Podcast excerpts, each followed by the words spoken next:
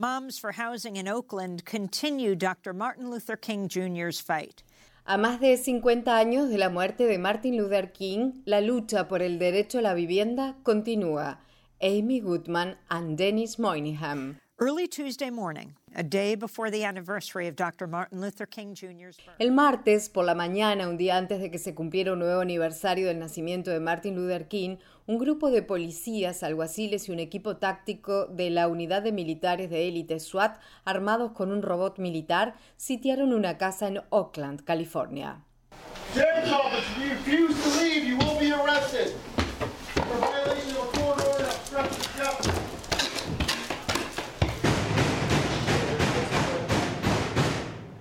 The threat they were confronting? Women and children nonviolently struggling for safe and affordable housing. La amenaza que enfrentaban mujeres y niños que luchaban pacíficamente por el derecho a una vivienda segura y asequible. Las familias estaban ocupando una casa vacía en la calle Magnolia 2928 en el oeste de Oakland desde el 18 de noviembre. El grupo Moms for Housing Madres por el Derecho a la Vivienda en español se define como un colectivo de madres sin hogar o que viven en viviendas precarias. They write, Before we found each other, we felt alone in the struggle, but there are thousands of others like us. Cuentan en su sitio web que antes de conocernos nos sentíamos solas en la lucha, pero en Oakland y en la bahía de San Francisco hay miles de personas en la misma situación nos unimos con el objetivo de reivindicar el derecho de la comunidad a la vivienda frente a los especuladores y a quienes intentan lucrar con ella. Dos de las madres y dos personas que estaban apoyándolas fueron arrestadas en el allanamiento ocurrido en la madrugada y la casa, que pertenece a la empresa de especulación inmobiliaria Wedgwood Properties, fue tapiada de inmediato. Misty Cross, one of the mothers who was arrested, described on Democracy Now what happened to her that Misty Cross, una de las madres que fue arrestada, relató en Democracy Now lo que sucedió aquella madrugada. Tuesday morning,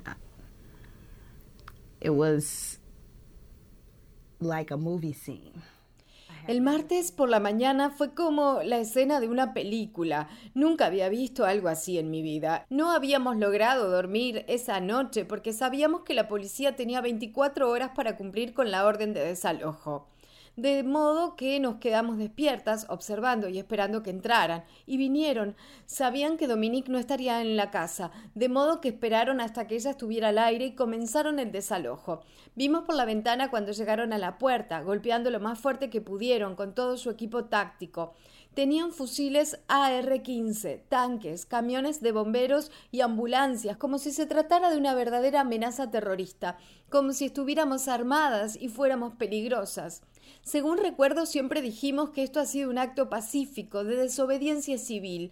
No le faltamos el respeto a nadie, ni causamos daño a nadie. Así que fue realmente sorprendente. Nos quedamos perplejas ante el número de oficiales armados que había allí afuera en ese momento.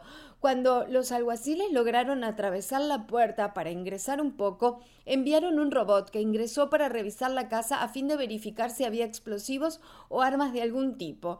Luego me enteré de que el tanque que estaba afuera tenía un detector con el que se puede disparar a las personas y detectar armas en el lugar, como un detector de metales, de modo que podía disparar a lo que fuera que tuviera algún tipo de arma. Aún estoy traumatizada por lo que ocurrió. Con anterioridad fui víctima de un delito violento en el que recibí disparos de una AK-47. Para nosotros, mujeres y niños, salir y ver a estos hombres armados fue realmente un momento de mucho miedo y a mí me hizo recordar esa violencia que sufrí. Holding these guns for women and children was really it was a scary moment and it took me back. Dominique Walker is another of the mothers with Moms for Housing. She wasn't arrested because at 5 a.m. that morning, she was in a TV studio appearing live on the Democracy Now! news hour. Dominique Walker es otra de las madres de mamás por el derecho a la vivienda. No fue arrestada porque a las 5 de la mañana estaba en un estudio de televisión saliendo al aire en el noticiero de Democracy Now! La policía aún no había allanado la casa. Dominique Walker nos dijo, We've provided shelter for our children. This came out of absolute desperation, out of Le hemos dado un refugio a nuestros hijos. Esta decisión fue producto de la desesperación absoluta de haber pasado por todos los diferentes programas creados para ayudar a familias que atraviesan esta situación terrible. Nada funcionó. Nos dieron la espalda, recortaron el financiamiento a los programas creados para ayudarnos. Fue un acto de desesperación y pone de relieve un problema mucho más grave. This was an act of desperation and it just gives light to the bigger issue. As Dominique Walker spoke, I informed her about the text we just read. Mientras Dominique hablaba, le informé acerca de un mensaje de texto que acabábamos de recibir en el que se avisaba que la policía estaba allanando la casa y dando instrucciones a la gente de que la abandonara. Dominique Walker then pulled the earpiece out of her ear and raced out of the studio. Dominique se quitó el auricular y salió corriendo del estudio para regresar a la casa con las otras madres. Salió junto con Carol Fife, que también fue entrevistada por Democracy Now! esa mañana. Fife dirige la filial de la Alianza de Californianos para el Empoderamiento de la Comunidad de Oakland. Carol Fife dijo durante la entrevista, After the housing crisis and the foreclosure crisis of 2008. Tras la crisis de vivienda y la crisis de las ejecuciones hipotecarias de 2008, muchos propietarios perdieron su principal vivienda, su única vivienda. Ello permitió a los especuladores y a los bancos que fueron rescatados por el gobierno en ese momento comprar propiedades a precios muy bajos. Eso aún está sucediendo y aún estamos sufriendo los efectos de la crisis hipotecaria, dado que el 35% de las viviendas en Estados Unidos está en manos de especuladores. Of the foreclosure crisis with speculators owning 35% of the housing stock in America. Had Martin Luther King Jr. not been assassinated in 1968 at the age of 39, el 15 de enero, Martin Luther King Jr. habría cumplido 91 años si no hubiese sido asesinado en 1968 a los 39 años de edad. Su labor por los derechos civiles en el sur de Estados Unidos es bien conocida. En marzo de 1965, King pronunció un discurso en la famosa marcha de Selma a Montgomery por el derecho al voto. De pie frente al Capitolio del Estado tras la llegada de la marcha a Montgomery, dijo: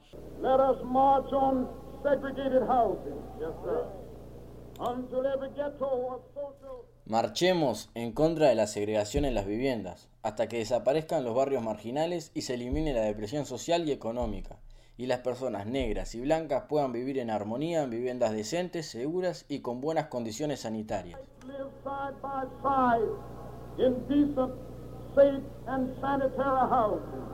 In the following months, King set his sights on confronting racism in the North.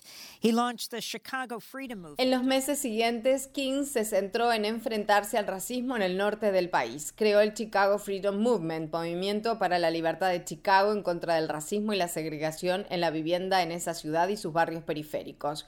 Fue atacado con violencia y dijo a la prensa después de que lo golpearan en la cabeza con una piedra, que en el sur nunca había sentido tanto miedo como en el norte. Afirmó, nunca vi, ni siquiera en Mississippi y Alabama, multitudes tan llenas de odio como las que vi aquí, en Chicago. King's campaign in Chicago successfully challenged systemic racism, redlining, and other forms. La campaña de King combatió con éxito el racismo sistémico y las prácticas discriminatorias en el acceso a la vivienda de personas de color en Chicago y contribuyó a la aprobación de la ley de vivienda justa en 1968. Fue justamente por infringir esa ley que el empresario inmobiliario Fred Trump y su hijo Donald Trump debieron llegar a un acuerdo con el gobierno federal en 1975 tras ser acusados de discriminar sistemáticamente a inquilinos afroestadounidenses que buscaban apartamento en sus complejos de viviendas en Queens, Nueva York.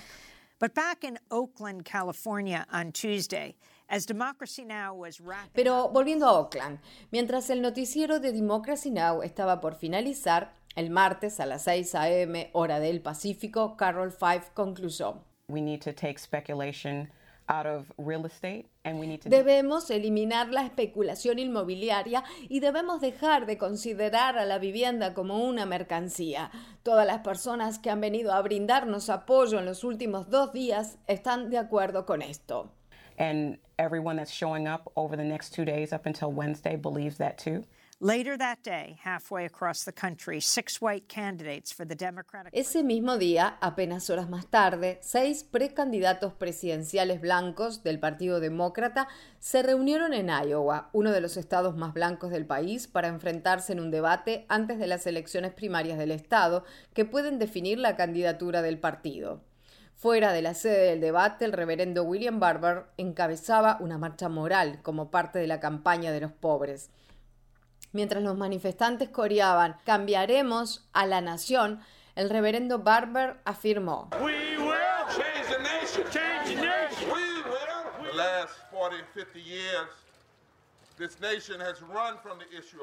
En los últimos 40 o 50 años, este país le ha escapado al problema de la pobreza. En los debates hablan de la clase media, de la riqueza. Nunca los escuchamos hablar de los pobres.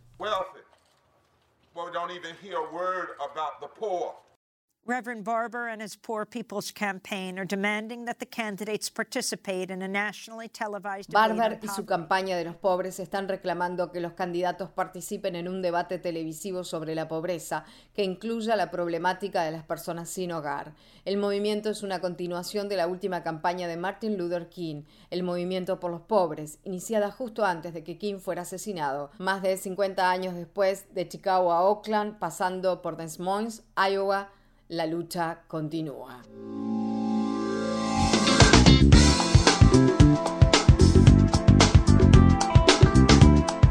Infórmate bien, visita nuestra página web democracynow.org es. Síguenos por las redes sociales de Facebook, Twitter, YouTube y SoundCloud por Democracy Now! es.